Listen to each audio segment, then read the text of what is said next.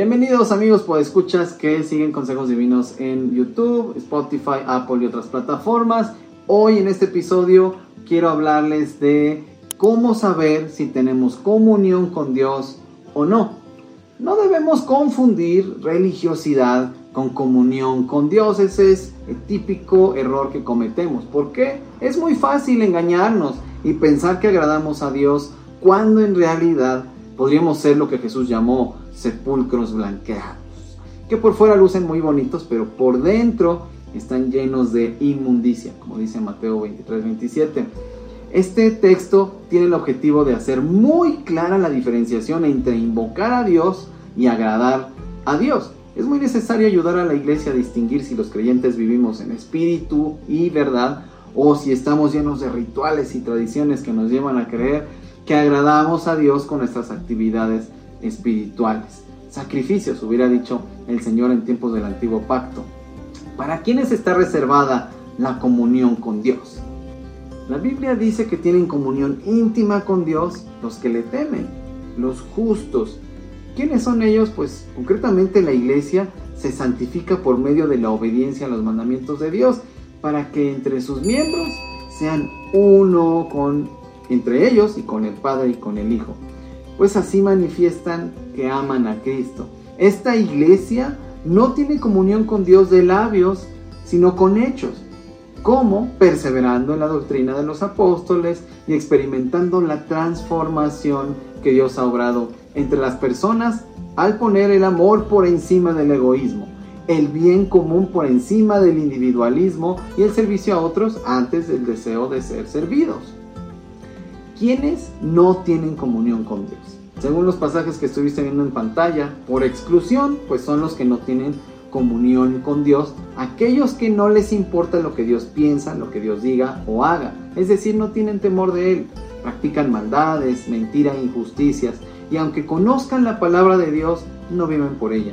No invocan a Dios y si lo hacen no obedecen sus mandamientos, al ser guiados por sus emociones y sus pensamientos, que por su pecado y orgullo están peleados con otros, que son creyentes de palabra nada más, y todo aquel que no persevera en el Evangelio no tiene comunión con Dios. Podría ser tu caso, como lo fue el mío, que me di cuenta de que amaba mi religiosidad, pero no andaba en comunión con Dios, y Él fue tan misericordioso al ayudarme a entender mi realidad espiritual.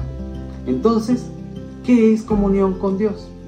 Es vivir de tal forma que imitemos a Dios como un hijo imita a su padre y que imitemos a Cristo, que es nuestro Señor, para ser santos como ellos son santos y así ser uno con ellos. ¿Qué implica tener comunión con Dios? Así como cuando respetamos ciertas reglas en el trabajo para no quedar desempleados y las leyes en la sociedad para no ser encarcelados, Tener temor de Dios es vivir como creyendo que existe, que nos ama y que es juez que juzgará a todos por sus obras. Si crees que te ama, puedes dar amor. Si crees que te perdona, vivirás como perdonado y perdonando. Si crees que es santo, te apartarás del pecado. Si crees que es bueno, serás agradecido en todo. Si crees que es juez, no harás lo malo. Creer afecta tu mente y entonces tus emociones y tus acciones cambian, porque tus pensamientos son transformados. Entiendes que en Cristo eres una nueva criatura reconciliada con Dios y purificada por el poder de la sangre de Cristo que limpia de todo pecado. Teniendo tales promesas debemos abstenernos de todo pecado, perfeccionando así la santidad, dice 2 Corintios 7. 1.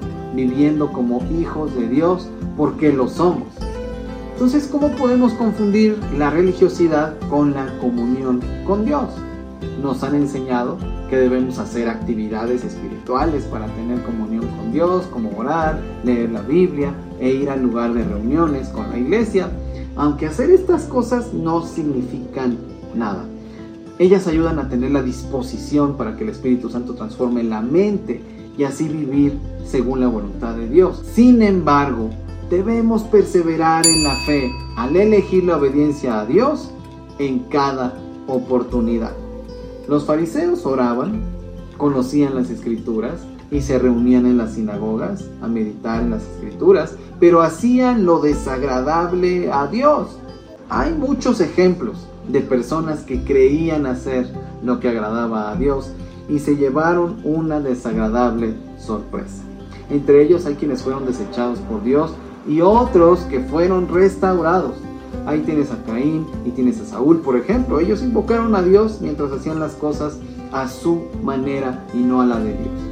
David y Saulo, por ejemplo, aunque creyeron no tener pecado, lo reconocieron y se arrepintieron para hacer lo que agrada a Dios.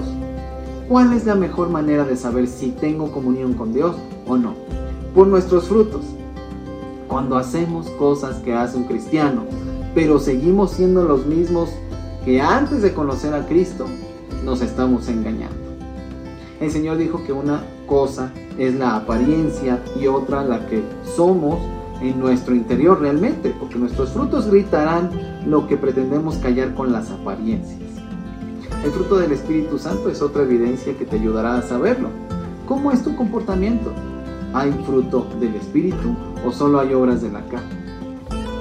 Si tus frutos son malos o simplemente no tienes, arrepiéntete y busca perdón. Lo obtendrás. Nuestro comportamiento es el resultado de lo que realmente somos. Dios cambia lo que somos para que vivamos conforme a su voluntad.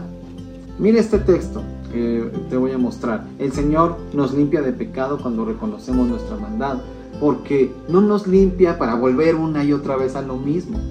¿No crees? A eso se le llama que el perro vuelva a su vómito.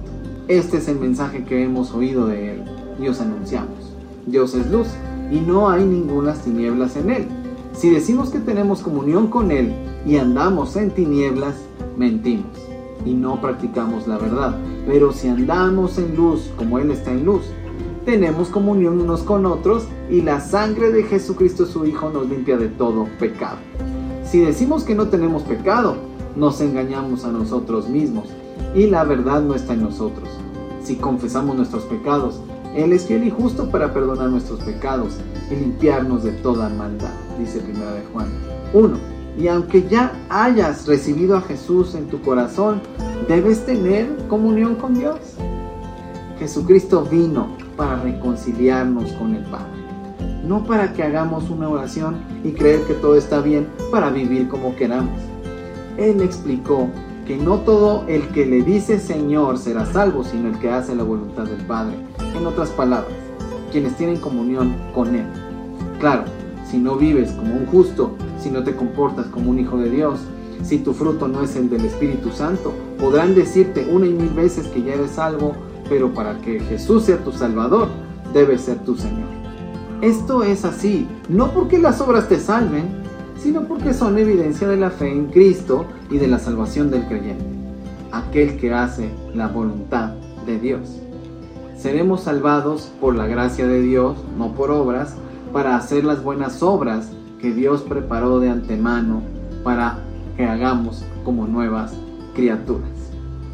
Espero que te haya servido esta reflexión. Tú tienes la respuesta a todas estas preguntas. Gracias por acompañarme hasta aquí. Que Dios sea contigo y hasta pronto.